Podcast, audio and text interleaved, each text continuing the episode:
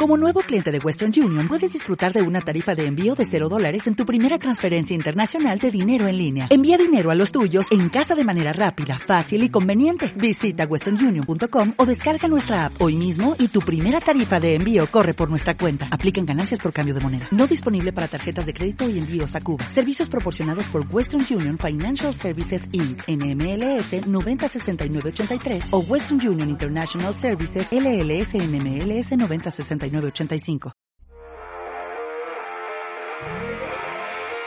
En Seriados Newsroom.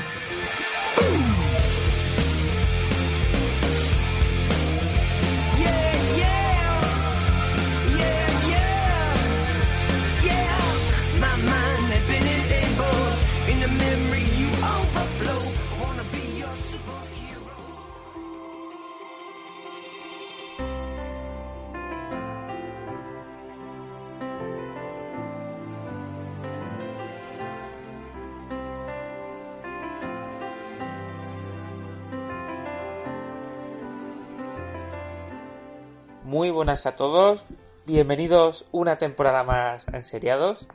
Vamos a empezar este Enseriados Newsroom, que parece que hemos tenido más vacaciones que los profesores, con, solamente con la compañía ahora mismo conmigo de Alberto Bar. ¿Qué tal? Hola, ¿qué tal? Ah, nos hemos pasado un poquito de las vacaciones, tampoco pasa nada. Sí, yo de, hecho he tenido que buscar los programas porque no sé dónde los tenía en el ordenador, básicamente. sí.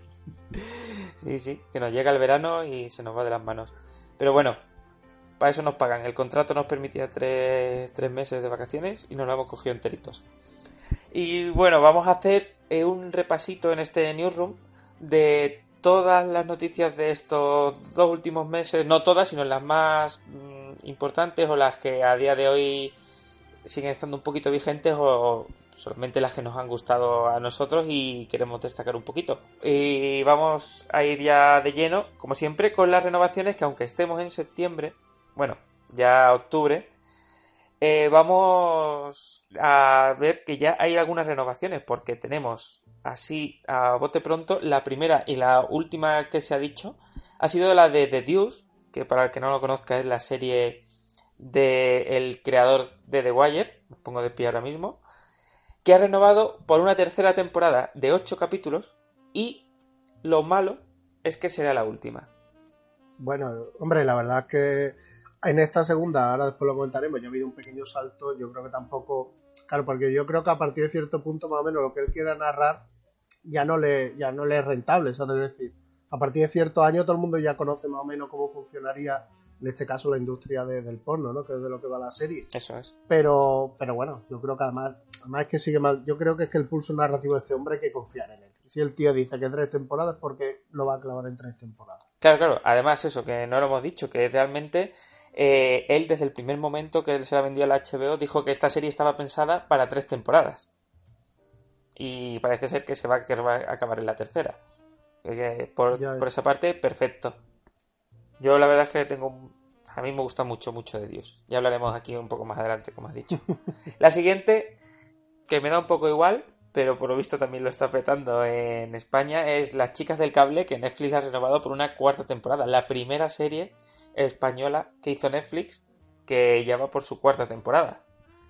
No sé si tú has visto algo. Eh, vi el primer, vi el primero. Eso, como yo. Y vi el primero y dije esto es Velvet y lo quité, claro. Sí, sí, pues Pero es cierto que, claro, con casi todas las mujeres, ¿no? Incluidas nuestras esposas, madres y amigas, pues están enganchadas ahí. Sí. sí. Además, ahora que Netflix va a hacer otra serie nueva española, que tampoco es para nosotros, porque va a hacer una de instituto.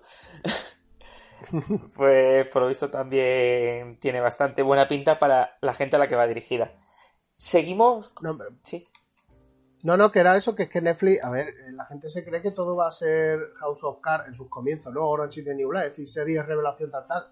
Ahora Netflix tiene tal cantidad de público que tiene que hacer para todo el mundo. Y eso incluye por este tipo de series. Eso es.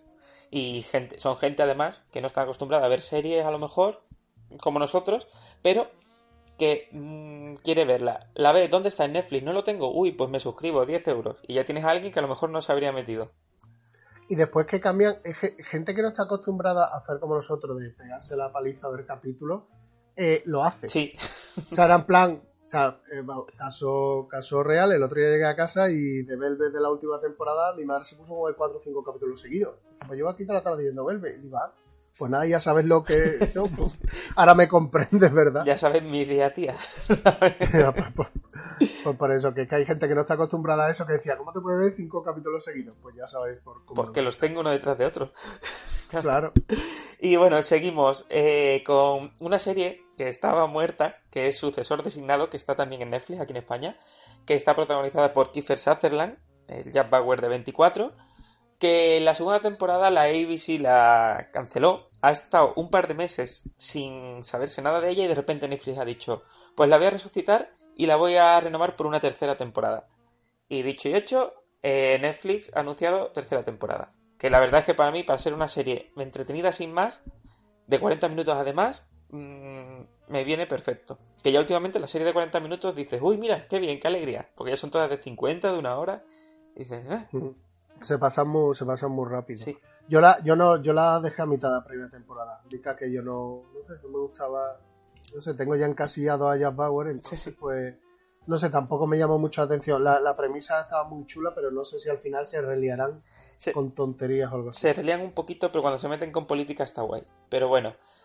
Seguimos con la quinta temporada de Bowlers, la serie esta del HBO que protagoniza La Roca, que cuando empezó esta serie no era nadie y ahora parece que le ha costado al HBO una pasta renovarlo por una quinta temporada, porque ahora mismo es el actor mejor pagado de Hollywood.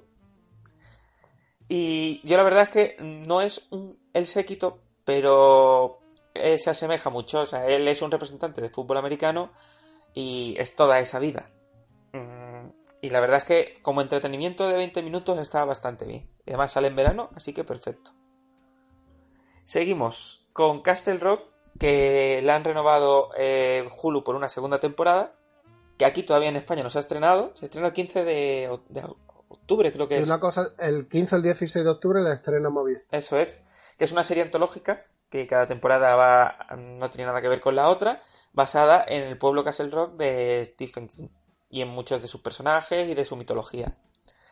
Es- eso, la primera temporada ya en breve estará en España y la segunda ya, es- ya está firmada también por otros 10 capítulos. Después, para terminar, la AN ANC, la cadena de The Walking Dead y de Breaking Bad, ha renovado eh, sus dos spin-offs de esas dos series por una quinta temporada cada uno. Fear the Walking Dead, que no sé cómo sigue ahí, ha sido renovada por una quinta temporada. Y Better Call Saul ha sido también renovada por otra quinta temporada. No sé a quién leí el otro día por redes sociales que ponía, no, pues Fear the Walking Dead está mucho mejor que Walking Dead. Y dices tú, ya, pero no me voy a meter. Bueno, yo en mi caso cuatro temporadas porque vi la primera, que sí me gustó, pero ya hubo un momento en la segunda, en los primeros capítulos, que se tiran al mar y hay zombies buceando literalmente. y dije, ya no puedo con esto. Yo ya con esto no puedo, ¿verdad? He sido muy paciente con, con Walking Dead, sigo siendo paciente, cada vez menos. Me la pongo de, de hilo musical de fondo, ¿no? Sí, sí. Porque al final ni, ni, los, ni los diálogos aportan, ¿no? Al final tú tienes que ver si van a coger al Negan, si Negan va a coger al otro y ya está. Que es lo que al final nos interesa, básicamente. No, no, sí, ya es que eso casi por vicio. Y bueno, y Better Call Saul, a ver, mm, sigue subiendo cada temporada, pero a ver si ya en breve le dan un, un final. Que no será de Eh, ya queda, queda muy poco para que acabe. Bueno, en el momento, obviamente, que como siempre que grabamos esto, quedan apenas un par de capítulos. Y la verdad es que la serie está siendo una maravilla. Luego hablaremos de ella. Sí. Y bueno, estas son las poquitas eh, renovaciones que ha habido, pero la verdad es que hay bastantes mm, de las que alegrarse. Y bueno, vamos a pasar ahora con las noticias, que como he dicho antes, vamos a hablar de estos dos últimos meses, las más representativas. Y las más representativas en el mundo de las series ahora mismo fue eh, la gala de los Emmy, que, que se emitió eh, a mediados de, de septiembre y que yo resumiría mm, de una forma. ¿Tuviste la gala, Bar? No, no, este año me, me he borrado porque, bueno, era de lunes a martes, incluso dije, bueno, pues la, como no tengo el Movistar, pues la, la grabo, la veo al día siguiente, pero es que no he podido verla. Vale. O sea, que, que al final no, no he podido verla. No, ha sido mm, un poco aburridita, como es lógico. Aparte que el humor que tienen los que lo presentaban, que eran del Saturday Night Live, yo no sabía cuál era. Tampoco estaba muy metido con ellos. Y bueno, la verdad es que fueron tres horitas, que eso sí está muy bien. Le dieron mucha prisa, mucha caña y por lo menos se hizo lo más amena posible. Pero vamos, sin más. Y resumiendo, eh, los ganadores han sido Juego de Tronos en drama, eh, Mrs. Maisel en comedia y eh, American Crime Story, el asesinato de Gianni Versace en miniserie. No sé si, bueno, has visto todas, ¿no? ¿Estás de acuerdo? No, bueno, Gianni Versace no lo ha visto, pero bueno, Ah. viendo la, la factura que tenía la primera de American Crime, pues, pues bueno, más o menos me lo puedo imaginar. Eh, tengo pendiente Patrick, Patrick Melrose, que no, no he podido empezar todavía a ver la miniserie, pero, pero más o menos yo, yo creo que han, han estado este año, han estado justos, me refiero. Ya la tostada, el otro día no sé dónde lo hablaba, en la radio o algo, eh, ya HBO no se reparte, antes era HBO y en sí la que se repartían la mayoría de los premios, ¿no? Cuando era Breaking Bad, Mad Men y todas estas, pero ya no, ya la, la joder, es que la tarta se ha dividido ya en mucha gente. Sí. Está que si Hulu con Handmaid's Tale, Netflix con sus cosas, HBO. Entonces, pero yo la he visto bien. O sea, yo, yo he visto, obviamente he visto todos los ganadores.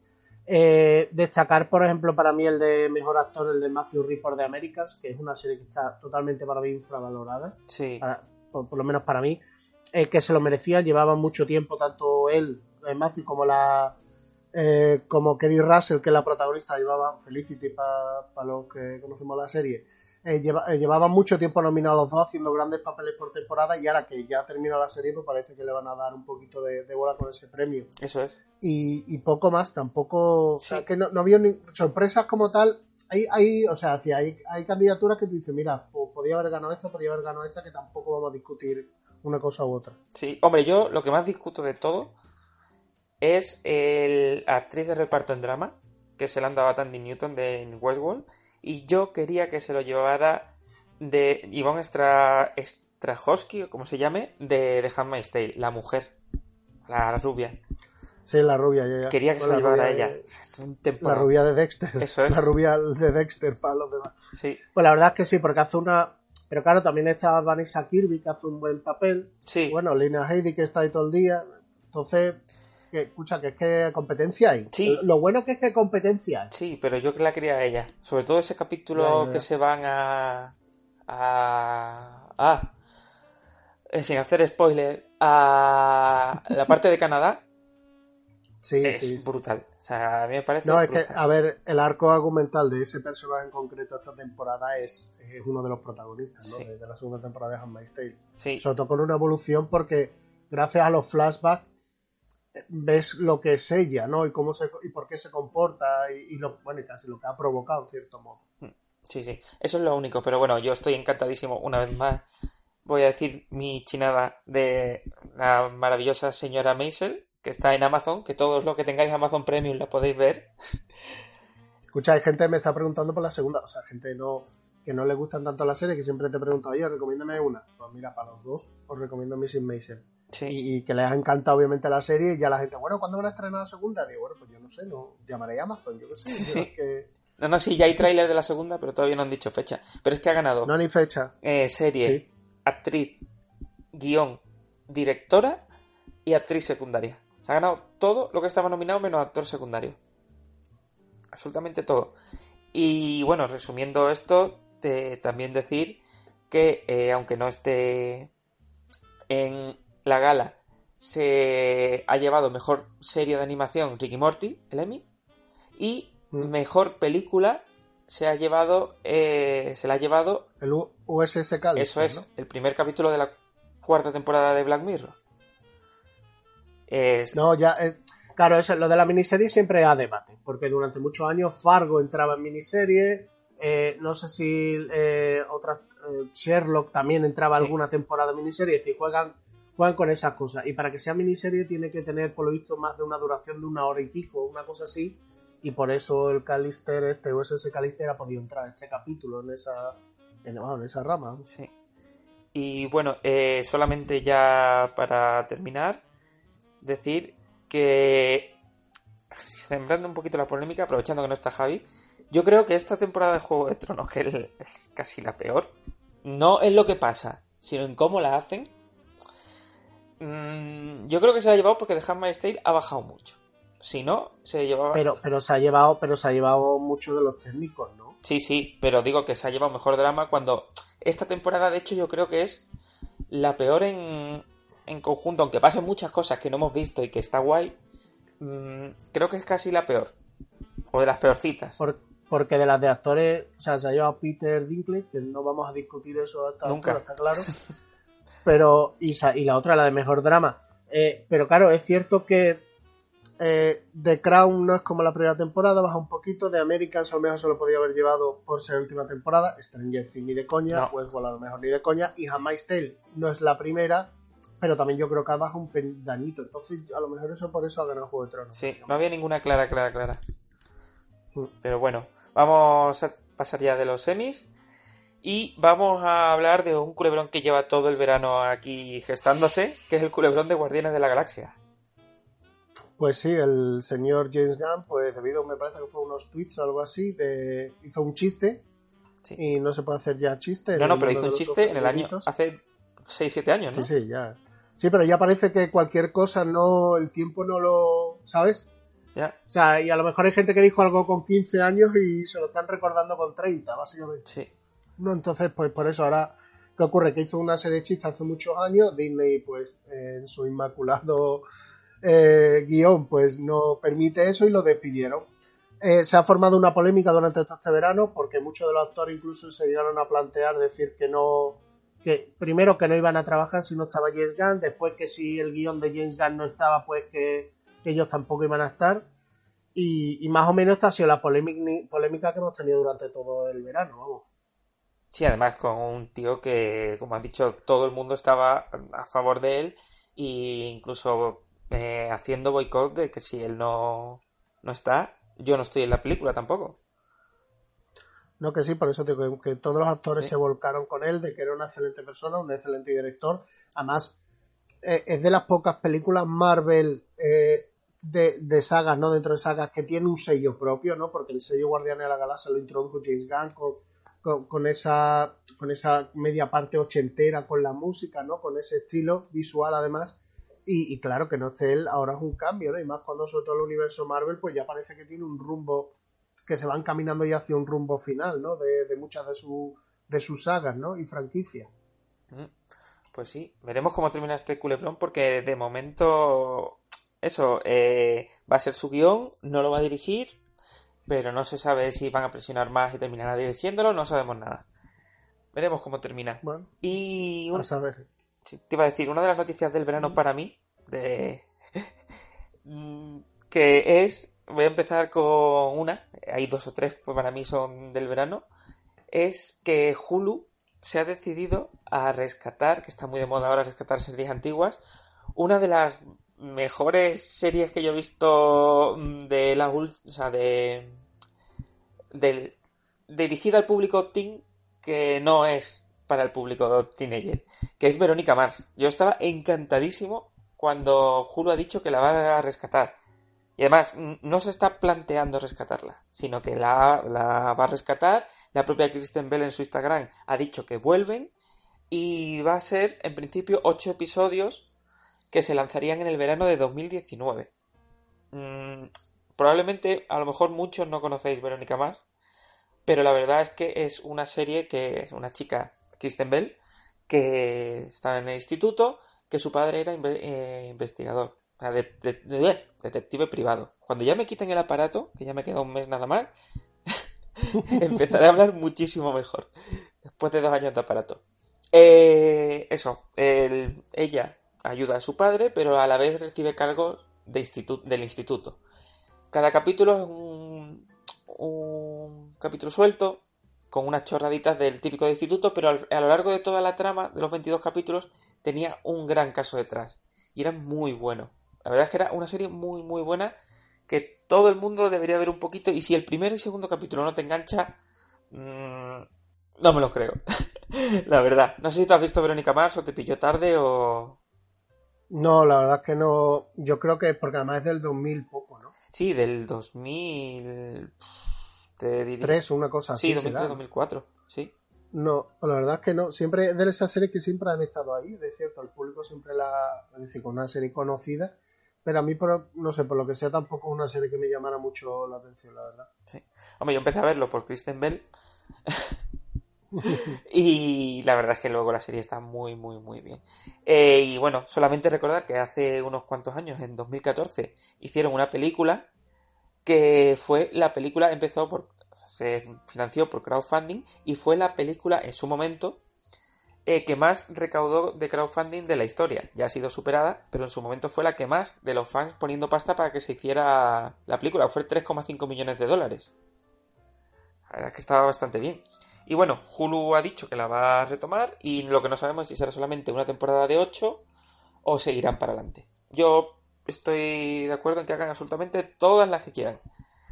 Y... No, hombre, que, que, que, prueben, que ver cómo el público fan vuelve de nuevo y que es bueno y se enganche los, algunos nuevos, obviamente, y, si tiene tirón, pues seguirán, desde luego. Sí.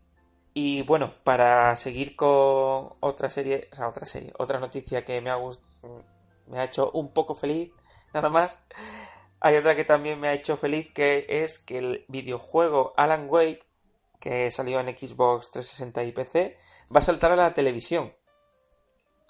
este videojuego si lo has jugado tú, Mark? No, bueno, lo, he visto. Vale, vale.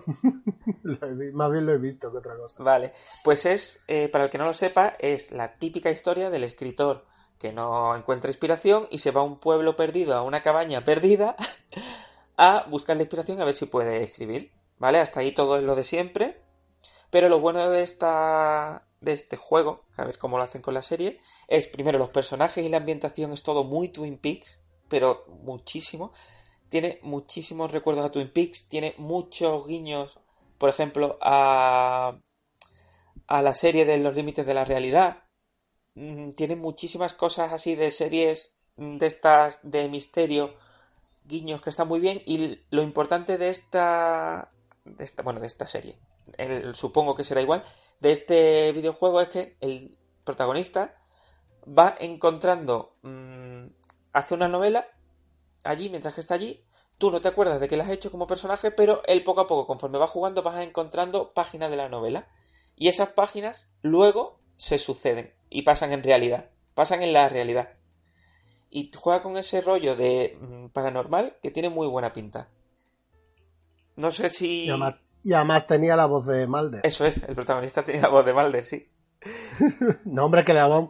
No, pero el ambiente es como tú has dicho. Es decir, yo, yo vi el videojuego hace un montón de años, pues este será del 2007, una cosa así el juego, si no recuerdo mal, vamos. En 2010.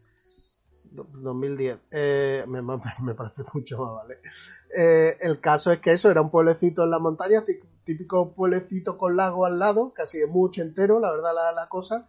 Y, o sea, no era un juego casi de terror al uso, era más de ambientación, más que no era de susto tanto, si yo si no recuerdo. No, no, no, muy poquito. Era, era más de, de, ambiente, ¿no? Más de, de, Digo, de, misterio y una serie de cosas, pero estaba muy, muy bien, la verdad pues eso, a ver qué tal. Mm, muy mal lo tienen que hacer para que al menos mm, la ambientación no la tengan igual y ya con eso. Hombre, ahora, es fácil. Hombre, con los medios que hay ahora, es muy difícil hacer una cosa de esas, tipo incluso Silent Hill o algo así, no debería ser ni complicado. Sí, Viendo el nivel de alguna serie, claro. Sí, sí, no, no, no debería ser muy complicado. Veremos cómo lo hacen.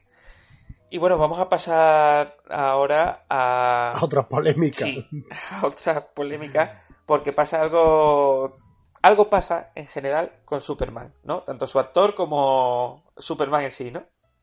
Pasa, bueno, pasa con DC Warner, pasa de todo últimamente, ¿no? Porque Warner Bros, la verdad, su universo eh, cinematográfico, ¿no? De sus superhéroes, pues la verdad es que no tiene rumbo ninguno. O sea, ya desde la Liga de la Justicia, pues aquello ya no hay nadie pilotando ahí, por lo que parece, siempre ponen a un tío nuevo, fulanito que viene de la rama de, de cómic que estuvo en la etapa de no sé qué, dice esto, bueno, por aquí no hace nada. Y la última polémica pues tiene que ver con Henry Cavill, que por lo visto no volverá a ser Superman. En un momento él lo desmintió más o menos en redes sociales, pero parece ser que, Warner, y no de mutuo acuerdo, pues lo ha, lo ha echado, básicamente, porque quieren centrarse en Supergirl, no sé si le quieren dar otro giro a esto. Y el caso es que a ver, ya había tensiones, desde hace tiempo en DC había tensiones, porque Henry Cavill quería hacer la segunda parte de Man of Steel, primero echan a Zack Snyder, con lo cual ya Man of Steel pues ya ahí se queda coja, y parece que en estos años y pico, dos años, que desde que ha pasado todo lo de Zack Snyder, pues, pues no le han dado ninguna bola. más querían que saliera en Shazam, eh, haciendo un cameo en la, la nueva película que tiene que estrenar el año que viene DC. eh, porque recordemos que este año tiene Aquaman y el año que viene tiene Shazam, que ya han salido los trailers. ¿Y Wonder Pero- Woman? Y Wonder Woman la segunda parte, pero no sé si el año que viene. Ah, vale. Puede, no sé, no puede sé. ser para junio, puede ser para junio del año que viene a lo mejor. Que no lo sé, no lo tengo, ahora mismo no, no me acuerdo, la verdad. Vale, vale. Eh, pero claro, una de las, precisamente Wonder Woman es una de las claves, ¿no? Es decir, se han dado mucha prisa en hacer Wonder Woman y la segunda parte, porque la primera le funcionó bastante bien, la verdad. ¿Qué ocurre? Que, que por medio Henry Cavill te ha dicho, dice, oye, que y mi personaje, ¿dónde está su segunda película? Que sí tiene una de, hombre, que Superman tiene mucho tirón, estamos hablando de, sí, sí. de junto con Batman, los dos con más tirón, pero no solo de DC, sino en el mundial, obviamente.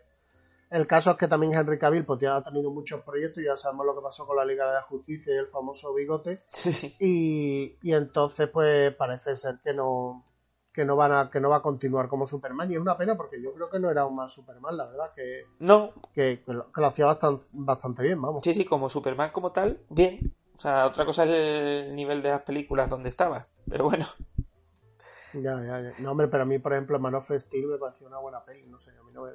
ya cada uno esto ya el Sí. criterio de cada uno que si destroza media ciudad que si no sé qué sí. Goku destruye un planeta pero Superman parece que no puede destruir una ciudad sabes ya empezamos con la tontería de cada uno sí. Pero vamos, que no es, el no es la única polémica que tiene ahora mismo DC, porque bueno, ahí está lo de Ben Affleck.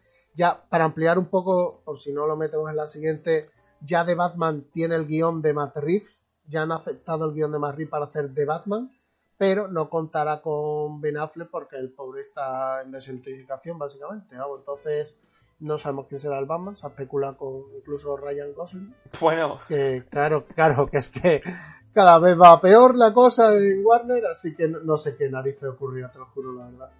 bueno, y eso, y ahora su- Bueno. Superman, que ya no tenemos Sí, bueno, eso, Gen- claro que Henry Cavill, claro, por- med- mediante ha pasado todo esto, eh, Henry Cavill sí ha saltado la noticia de que será Gerald de Rivia en la serie de The Witcher que está preparando Netflix.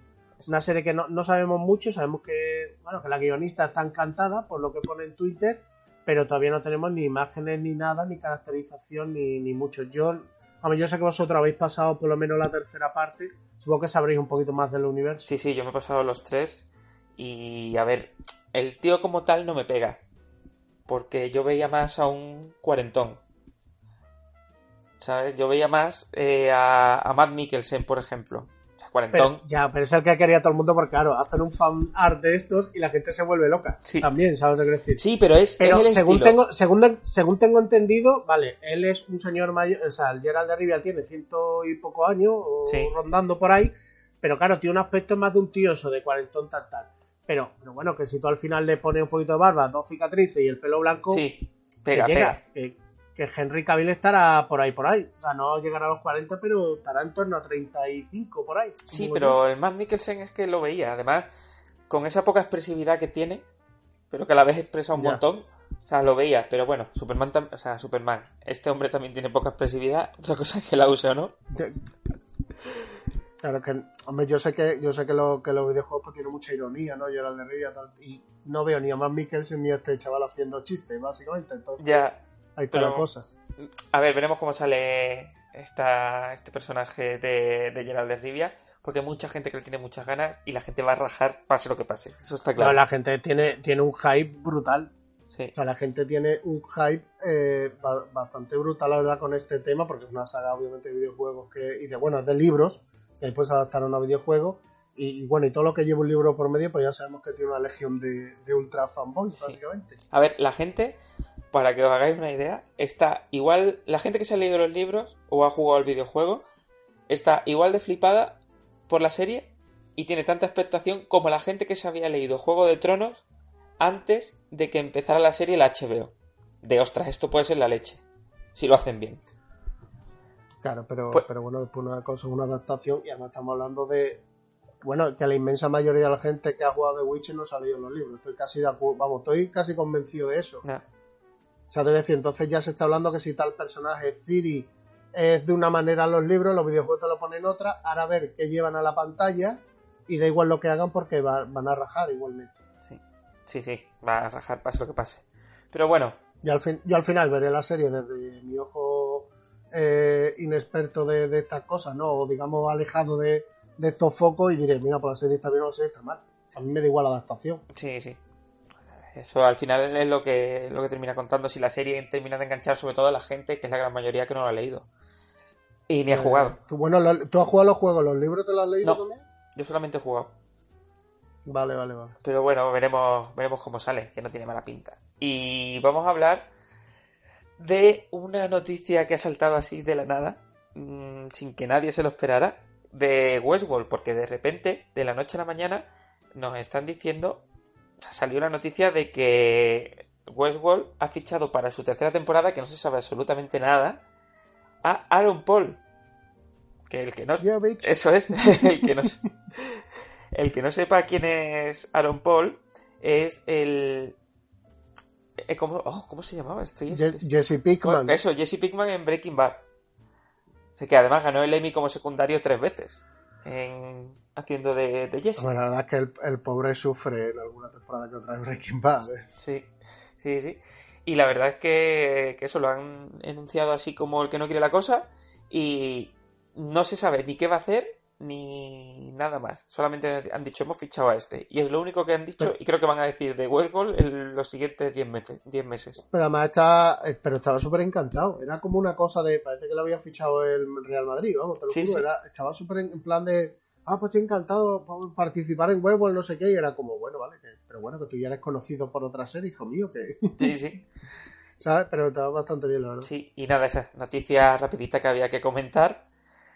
Y vamos a hablar de un éxito del verano en Netflix, que encima es la se- serie española, que ha sido La Casa de Papel, ¿no? Eh, Netflix ha visto que es un éxito y ha tomado cartas en el asunto. Eh, estoy del velachado hasta las narices. El otro día, no sé en dónde, en qué, no sé si fue un estadio, no sé dónde, empezará a cantar el velachado y digo, yo qué sé, aparte que es una canción que tiene una, una trayectoria histórica, ¿no? Por una, por una serie de cuestiones, Sí. y ya lo cantan gracias a la serie, pues lo están cantando en los cumpleaños, en las bodas, en todo este tipo de cosas, ¿vale? Eh, el caso es que sí, que bueno, que parece ser que el showrunner de, de La Casa de Papel, pues tiene nuevo trabajo en Netflix, que va a ser una serie que se llama, va a llamar White Lies, eh, Mentiras Blancas, Ojo, y es la nueva serie de... Cuenta, ¿Eh? sí, sí, sí. Por favor, lee la sinopsis cuando puedas, que la sinopsis de la nueva serie es maravillosa. Pero espérate, ¿dónde está? El... No, ¿dónde viene la sinopsis? Que no la tengo a mano, tío. ¿No la tienes aquí? Espérate, si- sigue hablando que te la busco yo. Ah, mira, no, no, la tengo aquí, la tengo aquí. Mira, la nueva serie escrita por Pina y en la que también ejercerá como showrunner se centrará en el misterio eh, de la desaparición en Ibiza de un legendario DJ de Manchester, Bien. ¿vale? Dos décadas después del su- suceso, su cadáver aparece y su hermana se desplaza a la, a la isla para investigar lo que ocurrió y se introducirá en el ambiente de la música disco ibicenca con yates de lujo y marcado por mentiras y apariencias que la obligarán a enfrentarse al lado más oscuro de su propia personalidad. Drogas, barcos, fiestas. y ya está. En fin, ¿Te lo compro? me sí. encanta la... Mira, tengo una idea de un DJ showrunner que hace balcón, ¿sabes? Y, comprado, básicamente. Sí, sí. Pues, pues ese es lo nuevo de la Casa Papel. La Casa Papel que está disponible en Netflix, como bien has dicho, ha sido un éxito sobre todo en Latinoamérica. En Latinoamérica creo que, que ha sido todo un éxito de, de audiencia y que, bueno, prepara su tercera temporada, que no sabemos mucho, porque las dos primeras tienen ya un arco argumental cerrado, y la tercera yo supongo que se, se iba a desarrollar en París o en Europa o algo de eso. Ni idea, la verdad. Creo que leí algo por ahí, pero ya no, no me acuerdo, la verdad. Sí. Pues eso, tenemos nuevas. Tenemos el primer cerebrito. Bueno, el primero, el segundo, perdón. Primero fueron los Javis. Que ha contratado Netflix para ellos, para ellos mismos. Empezaron con los Javis y ahora con Alespina.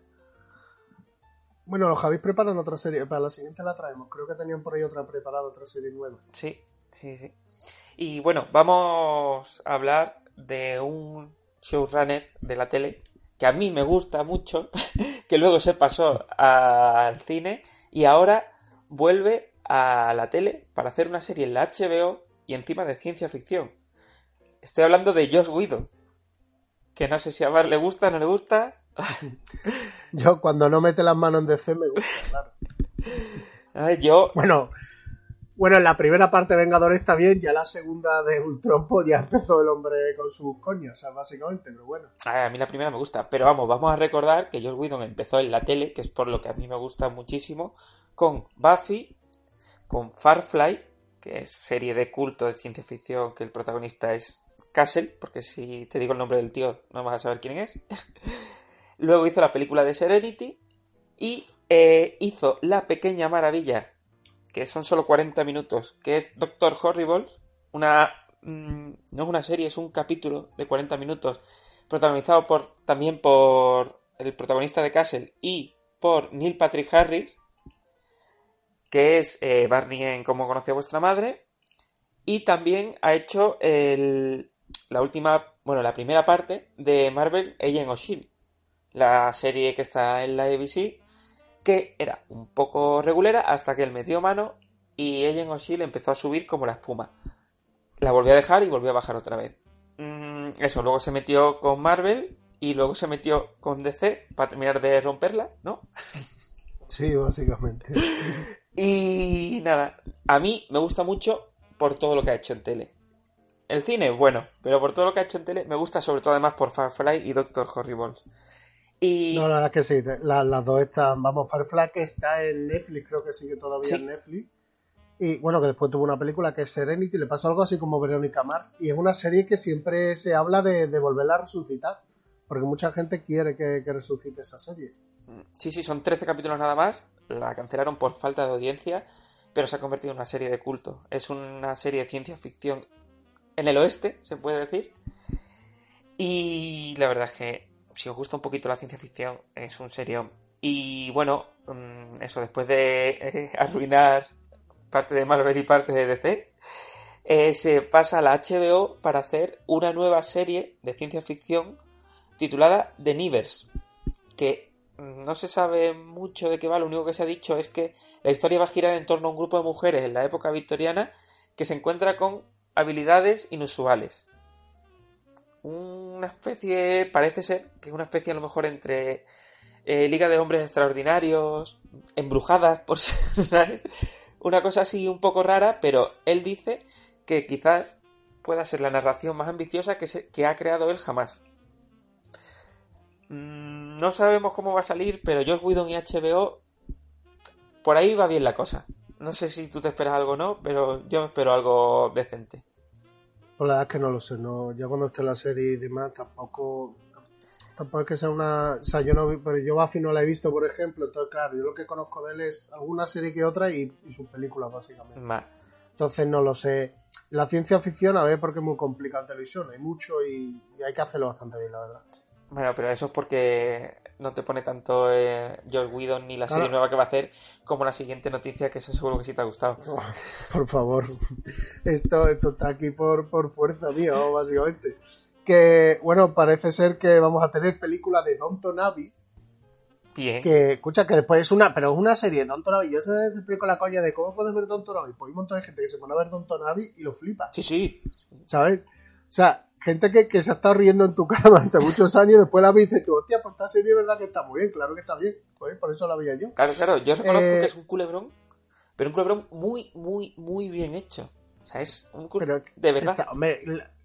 es cierto que se parece mucho a, a, series antiguas como Arriba y Abajo y todas estas, ¿no? Siempre de criados y señoritos, tal, tal, que con un humor metido pero es decir, no, no inventó nada la serie, pero la serie es cierto que, que, está muy bien hecha, ¿no? Y aparte de sus temporadas, tocan elementos históricos que ocurren en la Inglaterra, ¿no? De principios de siglo sobre todo. Y bueno, pues parece ser que, van a retomar esta serie en forma de película y que, bueno, que seguiremos viendo pues la, la vida de la familia Crowley y de sus sirvientes, pues, pues claro, pues yo qué sé, durante el paso del tiempo, lo que no sabemos todavía si va a haber un salto temporal, si va a ser todo a lo mejor cameos, todavía no se sabe. Recordar, bueno, que es una serie que tuvo seis temporadas con muchos especiales de Navidad. Estuve el otro día bicheando curiosamente y en Netflix, que está la serie, los especiales de Navidad vienen también. Bien, importante. Que de, que de agradecer. Sobre todo hay un hay uno que es, que es que si no ves ese especial de Navidad te, pierdes por completo la, la, serie. Y la serie, bueno, una serie que tuvo tres Globos de Oro, 15 Emmys de 69 nominaciones y un premio especial BAFTA. Es decir, que que avalada, avalada viene, ¿no? Sí, sí, sí. Y aparte, A mí me gusta mucho. O sea, pero es lo que es. Pero muy bien hecho. Es como The Crown. O sea, es tan británico. Ah, o sea, el- una serie británica, su máximo esplendor, es esta y es The Crown. no, no, que sí, que sí, que, que es eso, vamos, es... Aparte la- la- las series de, de época que hacen los británicos, yo creo que, que, que es- bueno, hemos dicho de Crown, que es que saben ambientar muy bien sus series, la verdad. Sí, sí, sí. Y nos vamos de, como has dicho, del principio del siglo XIX a el siglo, pues no sé, podría decirte tranquilamente 30. No te puedo decir exactamente lo mismo porque no me lo sé de memoria, pero ha habido una noticia de algo que se, o sea, de una trilogía de ciencia ficción que se llevaba rumoreando de quién se le iba a llevar y parece que al final Apple ha puesto toda la carne en el con su nueva plataforma que llegará algún día y va a meter mm, toda la pasta que pueda para hacer eh, la trilogía de la fundación de Isaac Asimov en una serie. Esto es una noticia buenísima si lo hacen bien y Apple parece que ha metido mucha pasta y ya es oficial de que el proyecto se espera que en marzo de 2019 eh, se pueda emitir. Se espera. Y la verdad es que esta serie, yo a todo el mundo que quiere leer algo de ciencia ficción, les recomiendo el juego de Ender o esta trilogía. Son para mí los pilares más grandes de la ciencia ficción. Lo malo de esto es que es un libro, es una trilogía que pasa en muchísimos años, en trein- 30.000 años o 3.000 años, creo que son.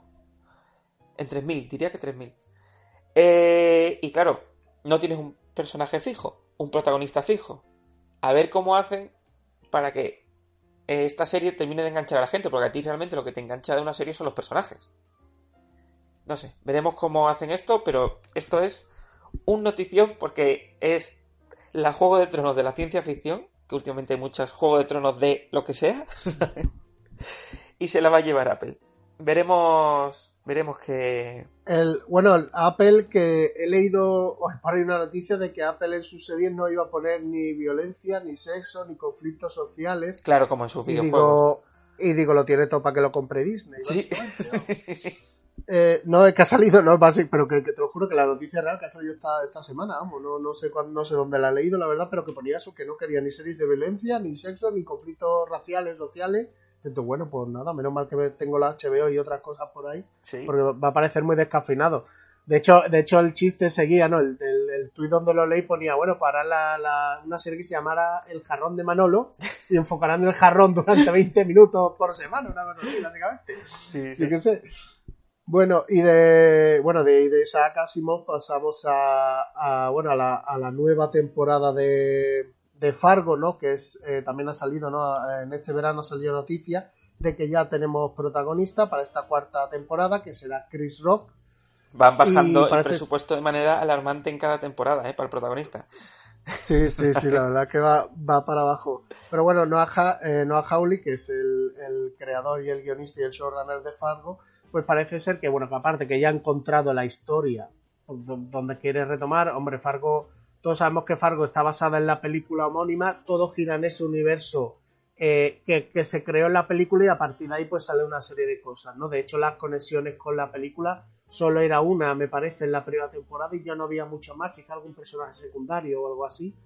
Eh, y el caso es que, que, bueno, parece ser que durante la primera mitad de 2019 se va a grabar la serie y durante la segunda mitad de 2019, supongo ya que será casi el final, pues harán el estreno de esta cuarta temporada que la verdad es muy esperada porque las tres primeras tienen un nivel bastante, bastante alto. Sí, sí, no sé, a ver, a ver qué tal. O sea, bastante alta, sí, pero para mí ha ido bajando un escaloncito cada temporada. No sé si has visto la Sí, tercera bueno. al final, pero para mí Sí, sí, sí, sí. va. Bueno, la, la, ter- la tercera es la que tiene una ida de hoy al final, Sí. la, era la segunda y la Sí, sí. tercera. Vale. Pero El, sí, sí, di, di. eso, que va bajando un poco, pero aún así, la peor sigue siendo bastante decente. Bastante. No, la verdad es que sí. Bueno, el punto de partida parece ser que, según lo, poco que tenemos de, lo, de lo que se va a hablar esta cuarta temporada, es una tregua que hay entre dos sindicatos criminales rivales, uno italiano y otro afroamericano. Eh, de, por lo visto, de, esta tregua viene después de haber intercambiado a los hijos primogénitos de estas dos familias de mafiosos, una cosa ultra rara. Así que, de tal manera que una familia se crea con la otra. Y, y yo qué sé, la verdad que esto parece lo que el bueno de Noah Hawley se ha inventado para esa cuarta temporada y a saber. Y bueno, y a ver Chris Rock si eh, va a tener un papel cómico, como es el suyo, o, O más, sí. drama. Así no lo sabemos, la verdad. Sí, sí. No sé, veremos qué pasa. Lo que yo también tengo. Ha sido una noticia que tengo sentimientos encontrados. Es que eh, HBO, eh, al igual que ha cogido a George Whedon, ha cogido a otro que a mí me encanta, que es Stephen Moffat, que es el, ha sido showrunner de Doctor Who y de Sherlock, y guionista. Lo ha cogido para adaptar un romance fantástico, que ya íbamos un poco mal, que se llama La mujer del viajero en el tiempo va peor todavía. Y es una... Está basado en un libro, pero ese libro a la vez se llevó al cine ah, con la película Más allá del tiempo, que no sé si tú la has visto, ¿vale? porque yo ni la vi. Tal y como la vi, La digo, película más, más allá del tiempo Sí. no me suena. O sea, me, no sé cuál es. Pues va de un...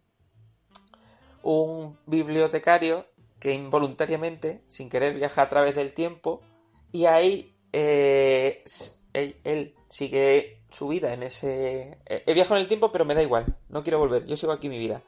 Y se encuentra con una mujer y entre ellos dos su- surge un romance, pero con los saltos temporales que tiene el protagonista pone a prueba la relación. Ni idea. Una- Estoy viendo aquí Rachel McAdaniel, Ivana y demás y ni me suena la, la película. Es Pero un bueno. poco truño que me ha dado el bajón. Digo, Stephen Moffat, bien, HBO, bien. Pero luego Stephen Moffat... No, pero, pero cuando has dicho romance fantástico, no sé qué, digo, hostia, pues mira, pues, no es una cosa así fantástica como Stardust, ¿no? Que sí, esa está muy bien. fantástico, gracioso, ¿vale? O sea, está muy bien, por ejemplo, Sí, sí. ¿sabes? Sí, se pero- pueden hacer cosas chulas. Claro, eh, por ejemplo, eh, ha dicho Moffat que él escribió un capítulo muy chulo también de Doctor Who que se llama The Girl in the Fireplace, la chica en la chimenea, que es, eh, dice que lee es su versión del libro. Esa versión del libro y ese capítulo de Doctor Who sí que está muy bien, sí que está chulo. Y si en vez de trasladarlo hace Moffat su versión, la verdad es que ahí tengo un poquitín más de esperanza. Así que veremos qué pasa, pero vamos, yo creo que por lo menos el ritmo que va a tener escribiéndolo Moffat va a ser rapidito. Algo bueno va a tener. Y bueno, vamos a terminar la, la ronda esta de, de noticias de estos últimos meses con una noticia que la hemos dejado para el final, porque yo creo que es eh, nuestro ídolo, al menos de nosotros dos. Yo, el, el rollo este de las series y de tragarse capítulos y capítulos, yo creo que empezó casi con esta serie. Sí, sí, de, en vez de tener uno por semana, aguantar y aguantar a tenerlos todos y verlos del tirón en dos o tres días. ¿no? Y eran, y eran de los de 40 minutos. Eso es. Era, era el formato que nos 40, dos horas, tres capítulos. Es que lo mismo que una película, Sí. tres capítulos. Sí, Después lo que pasa es que podías verte una versión extendida y eran cinco capítulos que aquello ya iba a las tres horas y pico, pero bueno. eso es. Eh, el caso es que vamos a hablar de 24. eh, bueno, ya poco más se puede hablar de- del señor Jack Bauer, ¿no? Pero el caso es que parece ser que van a volver a resucitarlo. Espero que no sea como la última vez con esa 24 Legacy que era muy mala, la verdad, Bastante. básicamente. Sí, fíjate que ni la terminé de ver. O sea, no, yo es que la- me la ponía de fondo, que aquello no tenía ni tensión ni acción, eh, mal hecha. Yo qué sé, no, no me gustó nada, la verdad. Y mira que eran dos, por lo menos eran 12 capítulos, la verdad. El caso es que, bueno, el, el papel de Jack Bauer interpretado durante nueve temporadas por Kiefer Sutherland, eh, parece ser que lo van a retomar y van a ser una especie de. va a hacer una especie de precuela, pero con él. Con él de jovencito, básicamente, en los orígenes de Jack Bauer. Ah, Que, que digo yo que ya hay una que se llama Jack Ryan que a lo mejor Sí. pues, podía hacerlo, básicamente. sí, sí. Y el caso es que parece eso, que no quieren dejar, debe ser, deben ser una gallina de los huevos de oro esta serie para la Fox sobre todo, que es raro que no esté en ninguna plataforma, siempre me lo, me lo pregunto, porque en el momento que esto esté en una plataforma ahí está el tío viendo de nuevo nueve temporadas, eso lo sabe todo el mundo, sí. y el caso es que, que bueno, que Howard Gordon, el showrunner de la serie, eso dice que está tra- trabajando en una eh, nueva encarnación de Jack Bauer Sí, y que, y que ya está, que vamos, no sé si convencerán a Sutherland para hacer un cameo o no. no sé, pero claro, yo es que creo que como la nueva con el con el otro protagonista no le ha funcionado, va a decir, vamos a Jack Bauer. ¿Cómo hacemos que me meta Jack Bauer? Lo hacemos de joven, como Indiana Jones. A ver si le funciona. A ver, tú tienes en la cabeza que es Jack Bauer, pero aunque tú sepas en la serie que estás viendo a Jack Bauer, tu cabeza sabe que no está viendo a Jack Bauer. no sé si me explico. ya, ya, ya. Que no, no, muy difícil. Claro, pero aquí hay personajes que, que son imposibles de. como el de Aaron Paul, ¿no? Es que ya, ya van ligados a. O sea, Peter Dinkley va a ser el enano de Juego de Tronos, ¿sabes? Que, Sí. Igual que salga en Los Vengadores, que, que es el enano de Juego de Tronos haciendo de otro personaje. Sí. Entonces eso va a pasar siempre. Y sobre todo con el de Jack Bauer, porque es que estuvo nueve años, nueve años haciendo la serie, entonces muy complicado. Sí.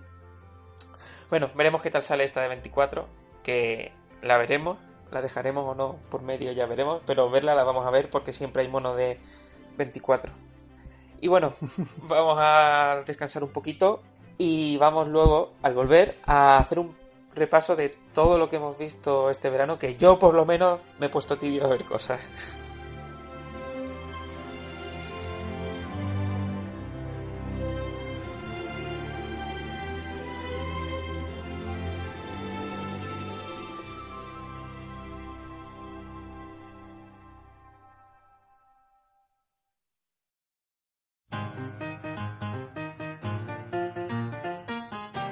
trasunto, una especie de trasunto del Saturday Night Live.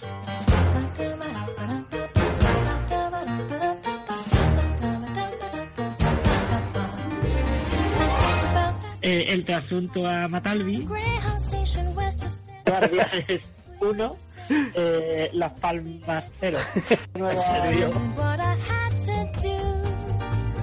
Bueno, pues me lo invento. Con el suero que le han dado a los niños. Que le dice, Epo, claro, epo, que le dice, tómate un poquito. Y está para ganar 5 tours.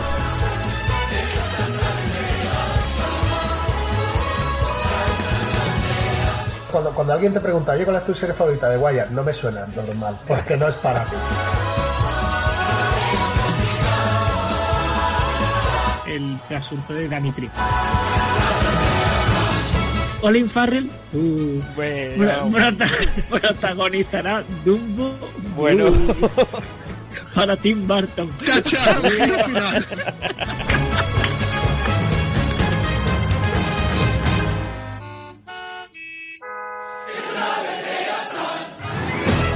Estoy buscando otro asunto, ¿vale? Todavía, ¿vale?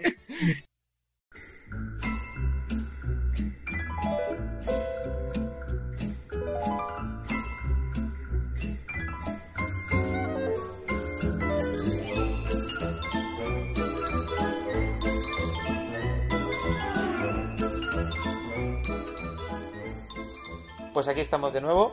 Normalmente hablamos de poquito porque son dos semanas lo que tenemos. Pero es que ahora hemos tenido primero vacaciones y luego casi dos meses y medio para ver, para ver series. Vamos a hacer un repasito muy por encima de, de todas, unas impresiones generales, aunque la hayamos visto entera.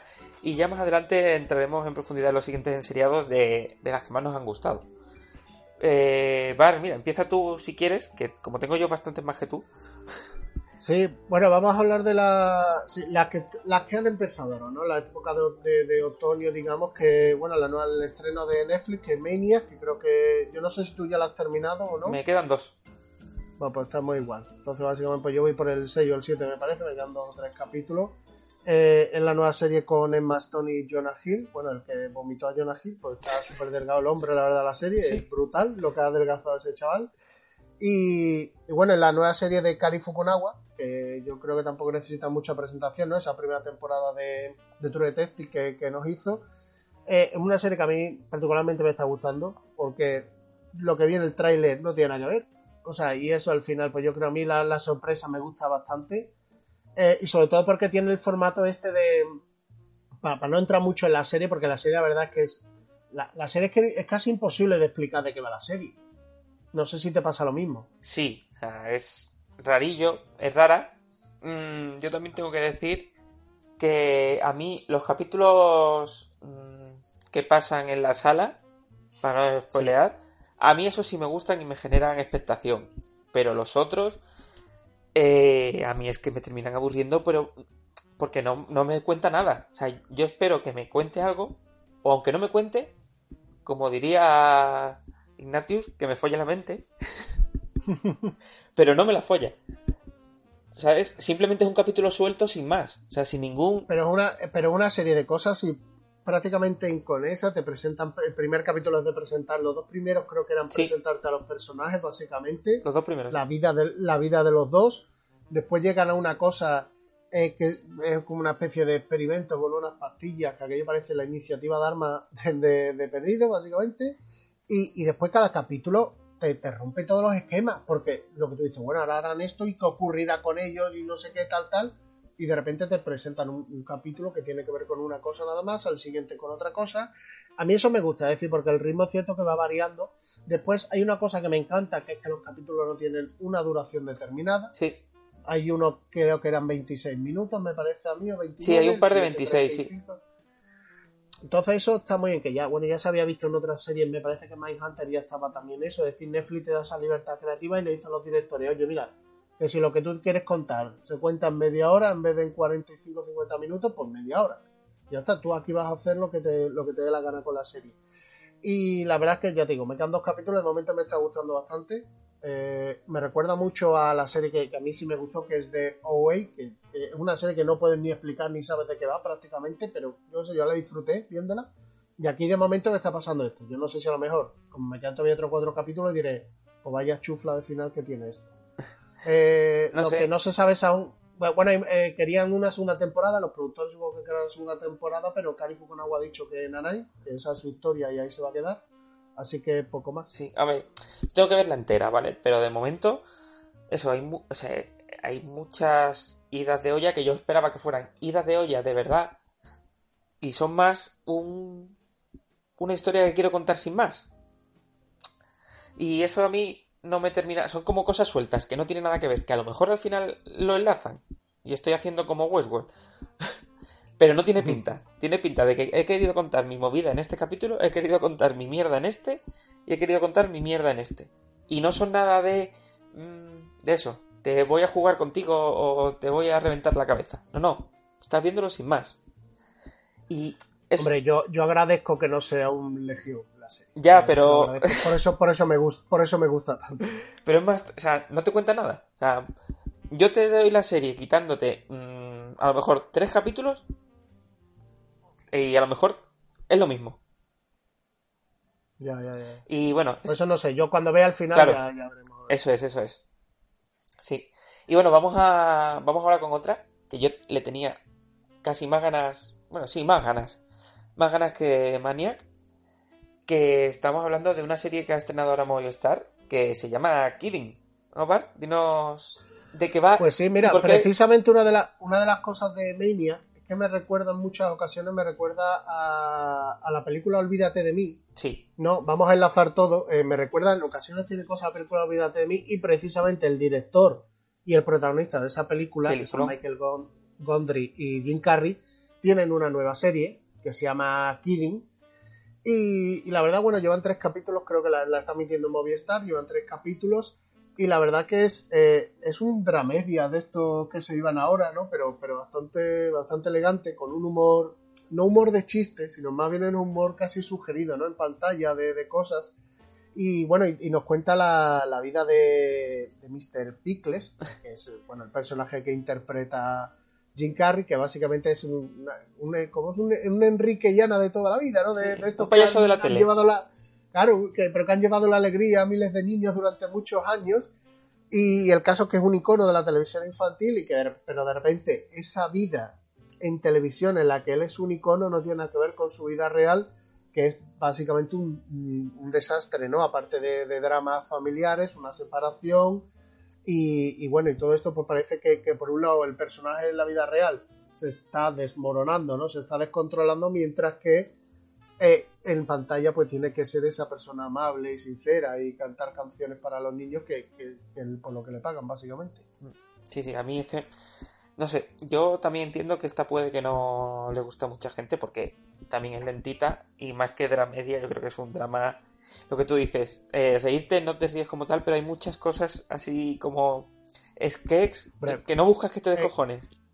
Claro, pero por ejemplo, a ver, sin, sin spoiler, creo que era en el segundo capítulo que va unos tíos a robarle la casa y se dan cuenta de que es Mr. Que la casa de Mr. Eso es. Y dicen, no, no, y lo vuelven a dejar todo como estaba, ¿sabes? Y es como tú, pero esto qué coña es, ¿sabes? Sí, sí, sí. Entonces, está- yo qué sé, tiene ese tipo de, de humor así, coña, que, que la verdad, bueno, está, está entretenido, está gracioso. Se agradece que son 30 minutitos por capítulo. A mí se me pasa volando. Sí. Y a mí, a mí me gusta. Es, es lenta. Porque es lenta. El- no, no es lenta. Es decir, que esto es una cosa que, que yo creo que al final habrá que verlo. Me parece que son 10 capítulos, no sé cuántos serán. Eh, habrá que ver para ver cómo evoluciona la cosa, pero, pero es una cosa lenta. Sin humor, con mucho más drama, obviamente el peso dramático mucho mayor. Un Jim Carrey otra vez sobresaliente haciendo un papel dra- dramático. Porque, porque, claro, cuando él es Mr. Pique, pues hace las muecas que conocemos de Jim Carrey. Sí. Entonces, es esa mezcla de, casi de doble personalidad ¿no? que tiene la serie, eh, este actor. Y la verdad que por eso me, me está gustando bastante. Aún que ver pendiente el tercero, que es el de esta semana, pero, pero la llevo al día ¿no? prácticamente. Sí, a mí me ha gustado. Lo poco que he visto de momento a mí me ha gustado, pero también entiendo que no, que puede que no, que no guste a la gente. Y lo que hemos hablado, hemos hablado de Olvídate de mí. Si no la habéis visto, ya estáis tardando en buscarla esté donde esté y poneros a verla. Desde ya. Eh, bueno, mm, voy yo ahora un poquito con una que creo que no has visto, ¿no? Castle Rock. No, Que hemos hablado bueno, antes. Hemos dicho, hemos dicho antes de que voy a esperar a que esté en Movistar. Eso es. Eh, yo me la he visto entera como ansia que soy. Eh, y la verdad es que para mí, pasando rápido y sin hacer ningún spoiler, sin más. Ambientación bien, muy bien. Eh, quizás no soy muy fan de, de Stephen King. Me leo sus libros, me gustan, pero no soy tan fan, fan, fan como para saber su mundo, su... eh, todas las referencias que puede haber en la serie. Mm, y a lo mejor por eso no me ha llenado tanto, pero eh, a mí el misterio le- que tiene la serie lo alargan demasiado y se me hace un poquito larga. Eso ya es a lo mejor cada uno. Si hay gente, creo que José, que es muy fan de, de Stephen King, creo que, que le estaba gustando. No sé si era José o era Javi, era uno de los dos. Pues, pues no lo sé. Yo tengo, bueno, otro amigo mío de, de la radio que, que la ha visto, Antonio, pues dice, el otro día hablo de ella y dice que eso, que al final, pues, sin más. La verdad es que sin más, que se pierde, que el misterio y todo eso, que, que no le gustó como, por lo menos como cerraba la, la cosa. No, no, ni a mí Supongo que tampoco. si eres, si eres muy fan de Stephen King y pillas todos los guiños, es decir, yo no voy a pillar ni uno. O sea, o sale el payaso de Sí, sí. o yo no voy a pillar ni uno Sí. básicamente.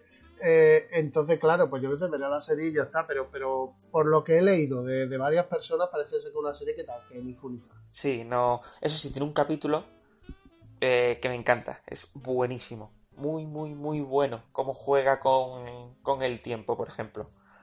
Pero es un capítulo suelto. Mm, Eso. Si hay una segunda temporada, pues sí, a lo mejor lo veo si no tengo nada más que ver y porque es en verano y que porque hay menos series. Pero para mí, mm, con todas las expectativas que tenía, sin más. También eso, teniendo en cuenta que no soy un fan de, de Stephen King ni conozco sus referencias. Y bueno, voy a hablar también de, de otra que tú esta, no sé si la has visto, Bar, Heridas Abiertas. No, no la he visto todavía. Ya es que está en tarea pendiente.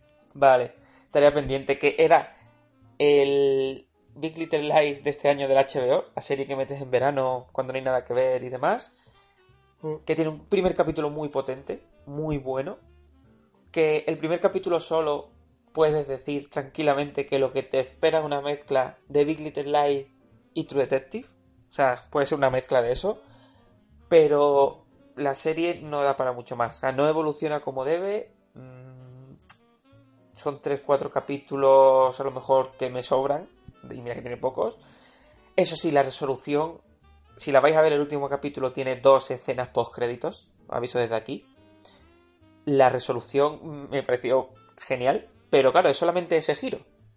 El, todo el, entre el capítulo 1, que me pareció muy bueno, y el último, se me hace pesada. Mm, No voy a decir mucho más. Amy Adams está de 10. ¿Son, ¿Son ocho capítulos, puede ser, o una cosa así? Creo que son 8, sí. Son 8. Por eso, la, tengo- la tengo en tarea pendiente, pero bueno, yo, yo- o sea, cuando una tarde tonta de esta, yo supongo que empezaré a verla ya. Sí, a ver, está bien. Pero eso, sin más, no es lo que se esperaba que fuera. Pero eso, para... Si... Pero dicen que, que dicen que la cierran bastante bien. Mira, por lo menos ya es de agradecer mucho. Sí, sí, a mí me gustó, pero claro, el camino por medio a mí no me mereció mucho la pena. ¿Por qué? Vuelvo a decir, porque eran ocho. Pero- ya, pero a esta altura el relleno, pff, a esta altura de la vida, cuando me dicen, no, es que hay dos capítulos son de relleno, y digo, bueno, ya me tragué tres temporadas de perdido de relleno. Sí. No, no, Por eso que, que da igual. Son 8 y por eso me la terminé. Llegan a ser a lo mejor 15, 20 y en el 4 digo, aquí me bajo. Pero bueno, vamos a seguir con una que has visto tú, que yo no he visto, pero le tengo muchas ganas. Además creo que la, va, eh, la tiene Filming, ¿no? ¿Cuál? La que has visto, la de inundación. Ah, vale, no. Claro que tengo, tenemos aquí el listado de series como una que yo he visto, he visto filming. Inundación es una serie holandesa. Eh, el título en holandés no lo voy a decir porque puedo romper internet básicamente e invocar a, a Bahamut o alguno de estos. Sí, sí. Eh, el caso es que es una serie holandesa hace un par de años y la empecé a ver, la están echando en Sundance eh, Movistar, por eso empecé a verla básicamente, eh, porque la premisa está muy chula, es decir, los Países Bajos se llaman Países Bajos porque casi todas sus ciudades están por debajo del nivel del mar. Entonces, juegan con el rollo de que Países Bajos, Holanda, Bélgica y demás, eh, llegue un día un tsunami de estos, una fuerte tormenta y se inunde medio país. Que por lo visto ya pasó, en la antigüedad ya pasó, por lo visto. No sé si el 8 o el 10% de Bélgica se inundó una vez o una cosa así, no hace mucho tiempo. Entonces, claro, a partir de aquí, pues con la premisa de esta serie, además es una miniserie de seis capítulos, con lo cual dije, bueno, producción europea y demás, eh, pues la empecé a ver, llevo tres capítulos, que son los que han emitido hasta la Movistar, y la verdad es que la serie no da mucho de sí. Más allá de la premisa, ¿Sí?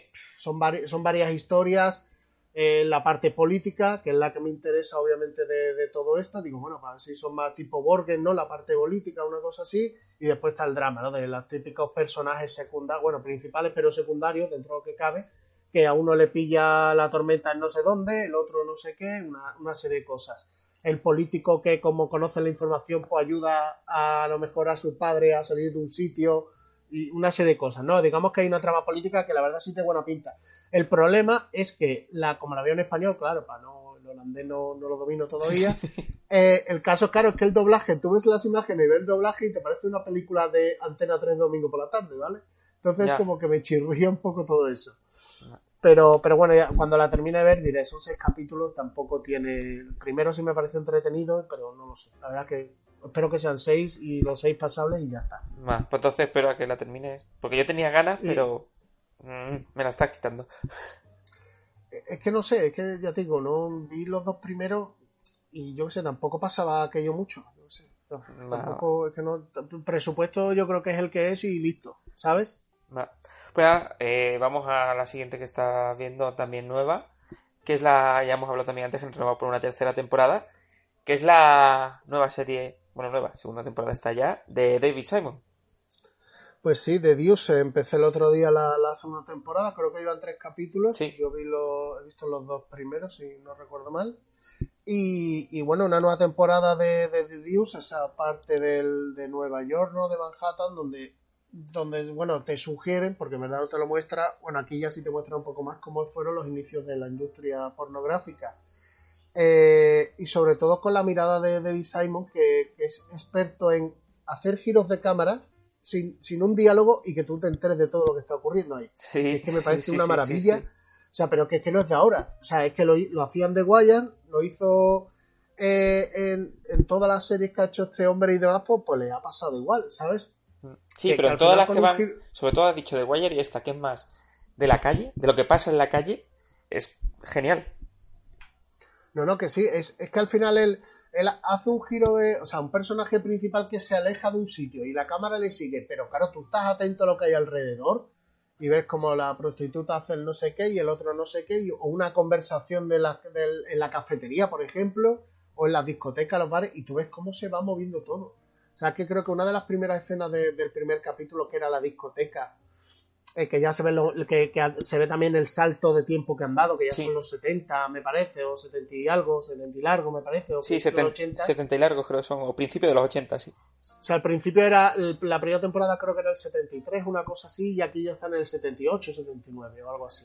Entonces, claro, ya la música disco, los, los vestidos, fiebre de sábado noche, eh, otras drogas más de, de otro estilo. Entonces, también cómo va variando todo eso y sobre todo cómo empieza a funcionar ya la industria del porno como tal, ¿no? Y, y la verdad es que está bastante bien. Lo otro es que, tiene una calidad muy buena. No es que tú digas, tampoco es una serie para todo el mundo, creo yo. Pero es una serie que, que lo más parecido, digamos, desde el punto de vista artístico, es maravillosa por, por ya digo, por cómo los diálogos y por cómo dirigen la cámara, sobre todo. Sí, sí. Y esta, eso, también son 10 capítulos que está ahora en HBO. Y yo todavía no he empezado la segunda, pero estoy esperando porque necesito tele grande y tener una hora entera No es que eso, duran 55, 58 minutos los Sí. para verla. Y bueno, voy a ir yo por un par de ellas así rapidito, que creo que, que tú no has visto, que son Jack Ryan, que la está anunciando mucho. Ya raya. Sí, voy, eh, llevo dos capítulos o tres. Ah, vale. Que tengo, tengo a medias, tengo todo, macho. Vale, vale. Que la está anunciando muchísimo Amazon, más que la, más que Mrs. Maisel y todo. Y No, no, le está dando muchísima bola, pero en, en- incluso en escapar, o sea, en marquesinas y cosas de estas. Sí, sí, un montón. Y bueno, es, eh, está basada en una de la- en el personaje de las novelas de Tom Clancy, que es especialista en hacer novelas de de estas de bueno, misterio, De- de- pero ¿cómo? no, de, no de espías, pero digamos que de, de temas de, Bueno, siempre hay un agente del gobierno, ¿no? Eso Que- es, que- y siempre están en medio de una guerra. Y No, y aparte que, que ya Ryan es un personaje que ha salido en cinco películas ya. Eso es. Ya lo, o sea, salió en Juego de Patriotas. eh, ¿Y cuál, cuál era la- las otras? O sea, no me acuerdo ahora mismo, pero. Que, que, joder, que, que es un personaje que ya salió en varias películas, vamos. Sí. Peligro Inminente, Juego de Patriota, La Caza al Octubre Rojo. eh, y de eh, bueno, la Pánico Nuclear, que era Ben Affleck, me parece el que lo interpretaba, y otra de Jack Ryan también que hicieron hace no muchos años, vamos. Sí, pues Amazon ha cogido los derechos de la novela y ha hecho una serie de 8 o 10 capítulos la primera temporada que yo me esperaba que fuera como lo vendieron y dijeron un Jack Bauer y no lo es. A ver, la serie está bien. Es un espía eh, tranquilo. O sea, aunque sea un esmarine y te lo vendan como un esmarine y demás, tengo que avisar desde ya que no se ven batallas, no se meten mierdas, en jaleos, en berenjenales, no es un Jack Bauer que se carga él solo a 18 tíos mm, cuando encima lo han cogido a él y lo han atado, se desata solo y se carga. No es eso, es algo más pausado. Pero si entras en eso de que es más pausado, porque también te lo venden de otra forma, la serie está bien. La serie mm, se ha visto muchas de este, estilo, de este tipo, de este estilo. No destaca en nada, pero se deja ver bastante bien un capítulo detrás de otro. Teniendo en cuenta la premisa esa de que eh, va a ser todo muy tranquilo. Que igual que creo que los dos capítulos que has visto tú no pasan nada como el que dice, pues tampoco pasa mucho más en el resto. Ya, pero yo, yo vi, a ver, yo vi los dos primeros y dije, esto es una mezcla entre Homeland, que yo sí la sigo, o tengo la, Sí. la séptima temporada pendiente, es una mezcla entre Homeland y 24. Es mucho más Holland que 24, pero sí. Y, y a mí me han encantado los dos. O sea, porque a mí Holland es una serie que siempre lo digo, la tercera temporada ha hecho para atrás a todo el mundo, pero es una serie que es una maravilla. Que por esa tercera temporada tampoco hay que crucificar. Tiene dos, las dos primeras eran bastante buenas, más parecidas a 24 prácticamente, Sí. porque era de su mismo creador. Pero en la cuarta temporada esa serie tomó un rumbo eh, casi más político, con menos escenas de acción, pero más político tal, tal. Pero aún así era un juego de espías básicamente. Y, a- y en los dos primeros capítulos vistos de, de Jack Ryan mantiene eso y un poquito de acción tipo 24. Por eso digo que es una mezcla de, de ambas básicamente. Mm. Porque la- el primer capítulo de Jack Ryan, la parte final del asalto y tal, eso es 24. Sí, O sea que no, no hay misterio ahí, vamos. sí, sí. Eso, sí, no os esperéis eh, mucha acción. Pero como serie de espías, cumple. O sea, no es mala, tampoco es una maravilla, y, pero se deja ver bastante bien. De esto de no sé, no tengo nada que hacer, quiero algo tranquilito, o algo que no tenga mucho que pensar, ya Ryan es perfecto. Y bueno, voy a seguir con una eh, rapidita, que ya he hablado también antes de ella, que es Bowler, que la han renovado por una quinta temporada, que como dije antes es como un séquito, el séquito, pero en fútbol americano. Y la verdad es que no está nada mal, es fresquita, es lo típico para el verano, eh, no, no requiere nada de ti. Y como he dicho, es eh, un representante de fútbol americano que se mueve en todo ese mundo. Y claro, todo ese mundo que tiene, pues coches, mm, mujeres, eh, representantes mm, que quieren ganar más pasta, eh, todo ese mundo rico de, De todo, de todo menos fútbol. eso es, de todo menos fútbol, literalmente, que siempre la ponen en verano y está muy bien. Y el prota es la roca y ahora es la leche. Hace 4 o 5 años no lo conocía, o sea, era conocido, pero no tenía la relevancia de ahora. Y ahora, por lo visto, al HBO le ha costado bastante eh, retenerlo. Le sigue manteniendo, le sigue mereciendo la pena tenerlo como marca. Para decir, oye, que este hombre que es el actor mejor pagado está aquí en el HBO. Y eso, no tiene mucha, mucho giro de guion, no, no requiere nada de ti, pero es divertida y se deja ver. Y esta sí la recomiendo para todos los que hayáis visto el séquito, perdón, y tengáis un poquito de morriña. Y bueno, te, te dejo a ti, vamos a ir más o menos que ya estamos casi con las que con las que hemos visto este verano, que he empezado yo, porque ya las nuevas las hemos repasado bien. Vamos a ir un poco rapidito con, con el resto Mira, voy, a que hacer hemos un, visto. voy a hacer, sí, voy a hacer, mira, voy a hacer un repasito. B911, que me la recomendaste. Eh, la serie está bien. Es menos eh, tú me dijiste procedimental, es cierto que es muy procedimental, pero, pero la serie tiene mucho drama. Sí. Mucho drama personal. Sí, Eh, ahora estoy deseando que llegue la segunda temporada porque me enganchó tela. O sea, son capítulos de 40 minutos que además se supone que estará basado en cosas reales, lo que ocurre la mitad de las veces. sí, está basado en llamadas reales, sí. Eh, y, y la verdad es que la serie está muy bien. Básicamente el 911 es el servicio de emergencias de Estados Unidos, donde acude pues policía, bomberos y servicios de, de emergencia. Y, y el caso es que, bueno, que básicamente es la vida de, obviamente, de todas estas personas que tienen estos trabajos, sus propios dramas, dramones eh, personales. Y, pero lo, lo chulo es eso, es cada vez que hay una llamada de, mira, uno uno que se oye un bebé en mi pared, ¿sabes? Sí. ¿Cómo van allí, tal, tal? Y, y la historia que hay detrás de por qué coño aparece un bebé detrás de una pared, básicamente, ¿no? Como poner un ejemplo. La verdad es que está, está la serie muy entretenida, son 10 capítulos la primera temporada, que están muy Movistar. 10 capítulos que se ven, pero rapidísimo. Y la verdad es que me he divertido mucho de Ryan Murphy también, que quieras que no, pues bueno, pues tiene un toque de, de calidad. Y deseando la segunda temporada, que supongo que estará en breve. Eh, sí, en breve. Creo, que ya está. En Estados Unidos ya está la segunda, el primer capítulo de la segunda. Ah, pues no lo sé, yo esperaré a Movistar, que aquí es donde está, Sí, básicamente. sí, sí. Bueno, sigue, dinos algunos más. Pues mira, voy a, como voy a dejar para el siguiente programa, eh, voy a decir un par de un par de estrenos que, que he visto, sus primeros capítulos. El primero es el de Manifest, que es la nueva Perdidos, según todos Eso, eso. los medios especializados. Quiero saberla. La tengo ahí para ver, Y pero creo, quiero verla. claro, y creo que me voy a esperar a que acabe la temporada y que algún genio me diga, pues esto está muy bien, esto es un ñordo con una catedral. Sí, pero el Porque piloto, la premisa, el piloto hay que verlo. Claro, el piloto, el piloto está chulo, claro, pues el piloto es el piloto. Entonces, es un poco raro porque yo qué sé, es como, bueno, venga, vale, porque sí, eh, obviamente es muy fantástico. Está, creo que está Robert Zemeckis de entrada también. La premisa muy fácil, es decir, unas personas que van en un vuelo, vuelo comercial, creo que es de Jamaica a Nueva York, eh, sufren una tormenta eléctrica, tú ves la acción todo seguida, es decir, ahí no, hay corte ninguno, pero cuando llegan a Nueva York resulta que, que empiezan a aparecer, a aparecer policías y demás, y el FBI, y el caso es que por lo visto han pasado cinco años. Cha, cha. No ha pasado nada de tiempo, pero ha habido cinco años. Ahí está. Entonces, claro, aquí empiezan ya dramas familiares de la que estaba prometida por el muchacho se ha casado, la otra que si se le ha muerto ahora fulanito, que si no sé qué, tal, tal. Y de repente estas personas pues empiezan a... Me ha recordado mucho a 4400, ¿vale? Estas personas empiezan a oír voces y a no tener poderes como los 4400, pero digamos que son ahora un grupo de elegidos. Hmm. ¿sabes? Eh, entonces con un- poder que oyen voces para poder ayudar a la humanidad. Entonces e- eso es lo que te cuenta el primer capítulo básicamente. Claro, como concepto. digo, como concepto es ese. Es decir, después de sufrir un, este tipo de accidente o lo que sea, tal, tal, tal, ellos empiezan a, a oír voces, ¿no? Que le dicen cosas. A lo mejor abre la puerta. Claro, tú no sabes que ni el protagonista sabe qué le están diciendo. Sí, sí. Pero digamos que, que claro, al parecer lo, lo tienen, esos mensajes los tienen todo mucho, ¿no? Juega también con el rollo de espacio de...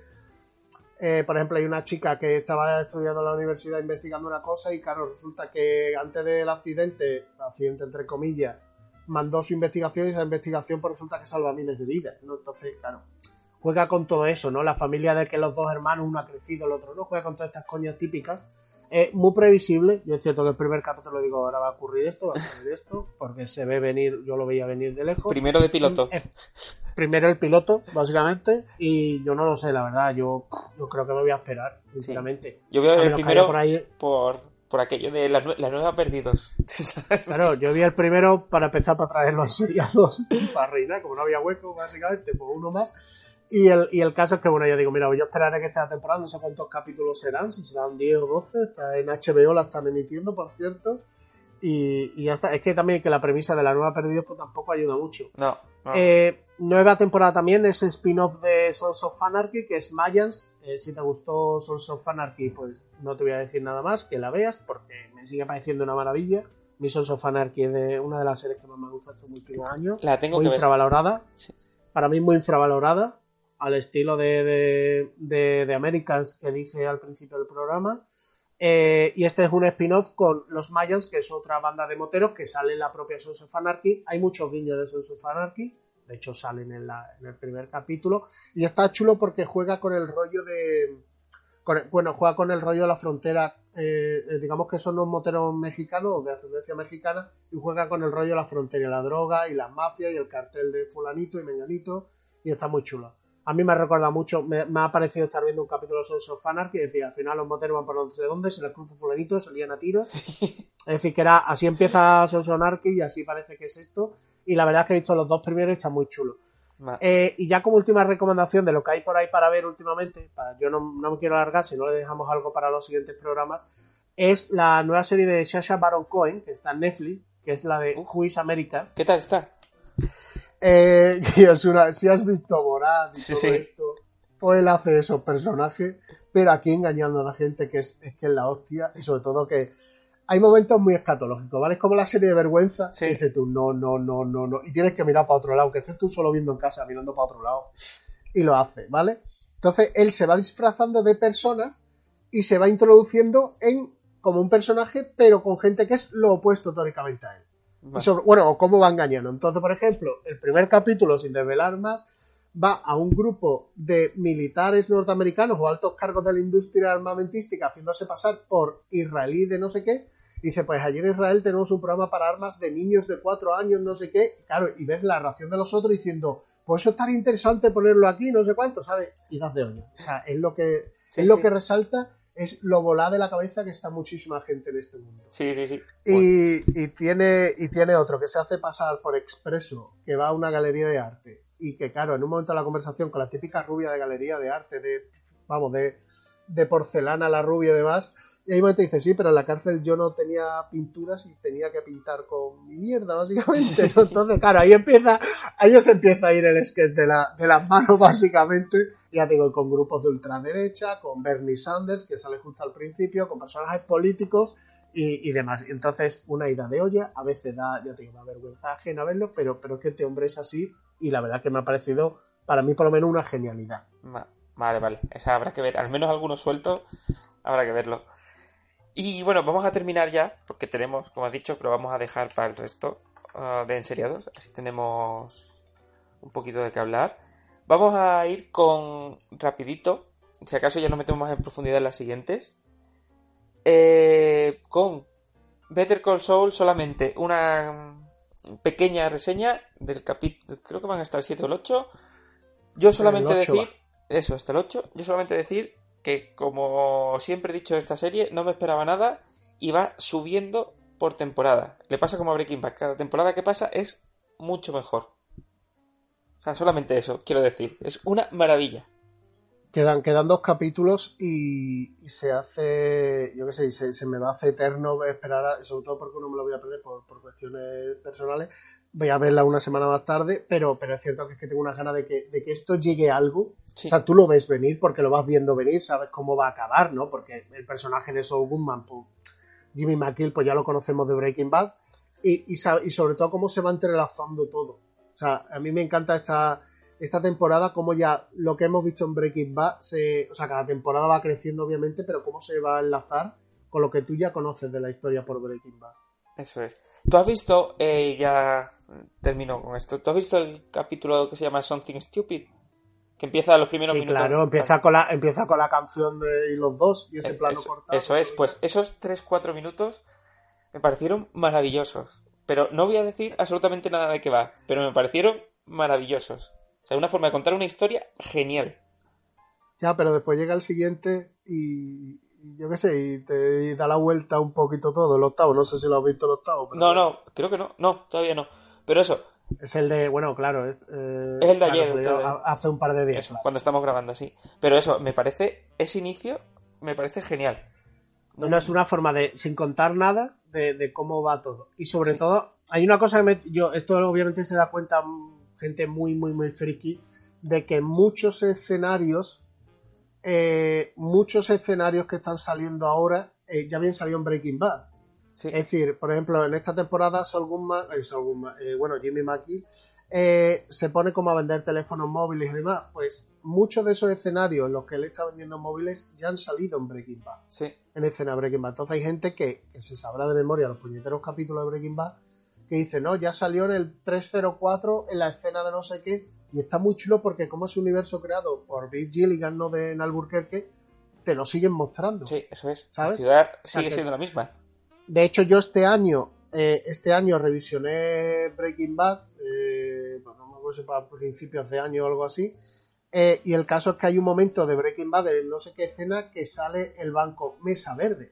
O sea, y salen, y salen grandes logos. Y claro, cuando yo lo vi, dije, ostras, que esto debe del console. sí. Entonces, una serie que cuando yo, por ejemplo, a mí me pasó mucho, cuando volví a ver Breaking Bad, empecé a acordarme de muchas cosas que estaba viendo ahora en, en Call Saul. Ujú. Sí, O sí, sea, hombre. incluso bares. Hay veces que van a una conversación en un bar y ese bar ya ha salido en Breaking Bad. Ya. Hombre, claro, tú lo has visto solamente un capítulo por semana, pero Vince Gilligan llevaba seis años currando todos los días en eso. O sea, él lo tiene en Ya, la ya, cabeza, Ya, ya, ya, sabe perfectamente. Y Por bueno, cierto, David Gilligan ha estado en Madrid esta semana o, o va a estar en breve dando un curso. Es a través de la Asociación de Guionistas de Madrid. Ujú. Eh, por eso no dije nada tampoco por otro lado, porque tienes que estar federado, una cosa y cosa. Iba a dar una charla, una masterclass de guion, por lo visto. Está guay. Sí, sí. Y bueno, para terminar, no podemos dejar este podcast sin hablar de la que para mí era la serie del verano, que se llama Desencanto. Mm, a mí, para mí fue un desencanto. Mm, Para ti, Bar, Eh, yo lo, lo dije lo- el otro día hablando con amigos, lo dije y dice: el problema es que Rick and Morty ha dejado el listón demasiado alto.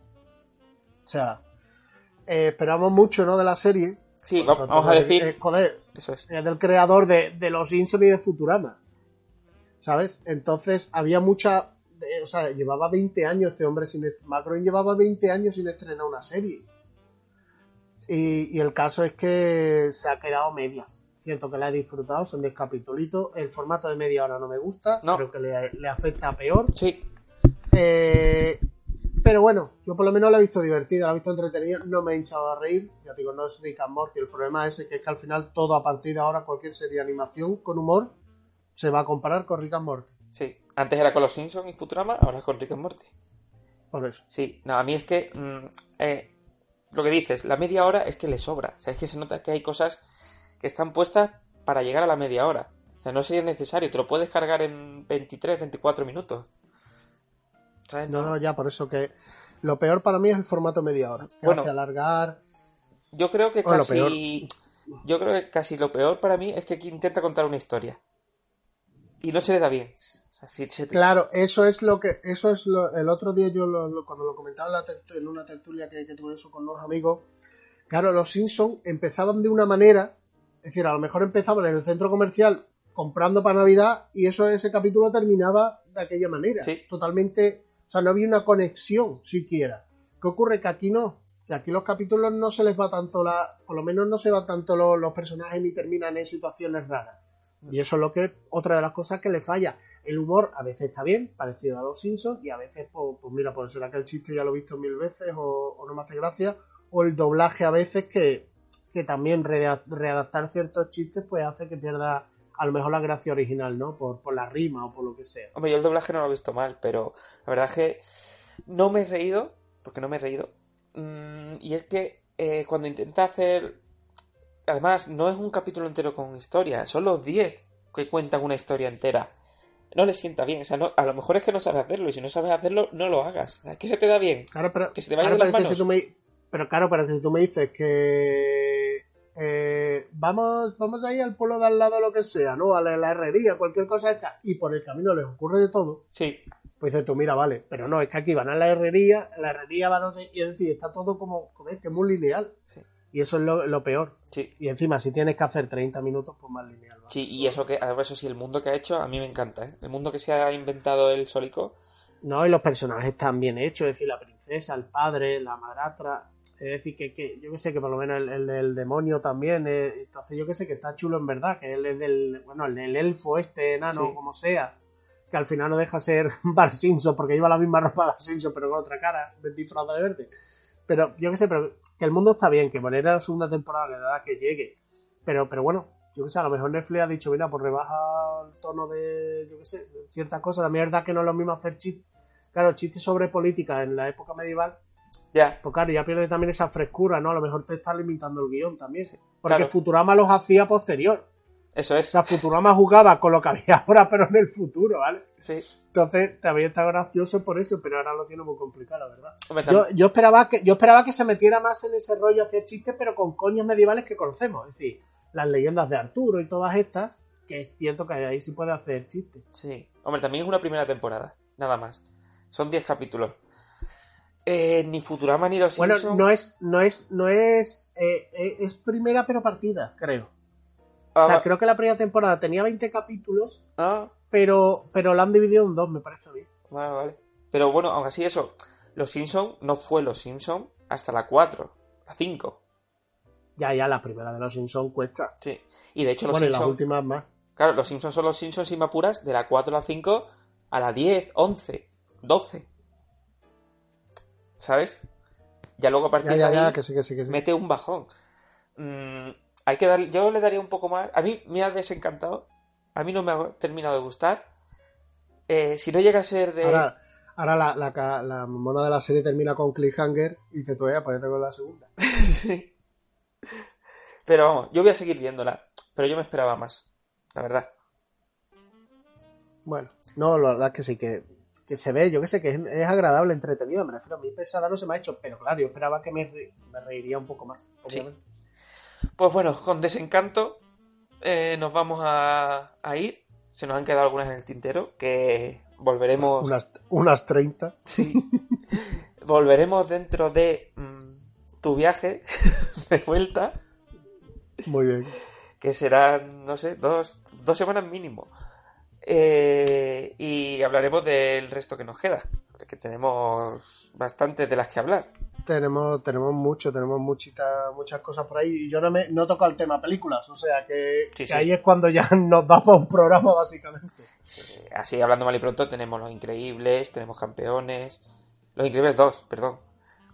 Lo Increíble 2, he visto Sicario, la segunda parte que me encanta. Handmaid's la primera, la, por ahí. la primera de, de Denis Villeneuve, la segunda ya no, pero, pero sí me sigue. Sí, sí, Por eso que hay muchas cosas, hay muchas cosas por ahí. tenemos cositas. Bueno, y, to- y todas las series españolas que hemos visto este verano, como Farín. Sí, eso es. Que la- las series españolas, a ver si Kama se decide a venir con nosotros y se siente preparado. Y hacemos un Y, especialito. y hablamos con nuestro experto en series españolas. Pero porque no le gusta la versión original, nos cree que por otra cosa. Un saludo, un saludo a Cama que nos estará escuchando. Eso es. Y nada, eh, volvemos pronto y a ver si podemos eh, tener a Javi también prontito alguna que otra vez. Bueno, un abrazo, Ad. Hasta luego. Adiós.